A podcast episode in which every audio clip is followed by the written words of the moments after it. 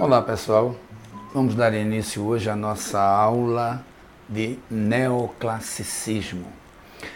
Na verdade, o neoclassicismo, quando se refere à literatura no Brasil, não foi muito significativa é, como foi na Europa.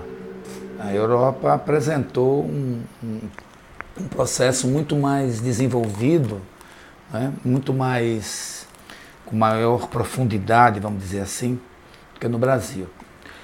O neoclassicismo no Brasil, ele limitou-se à arquitetura, quase nada de pintura, nenhum registro assim significativo da música, mas na literatura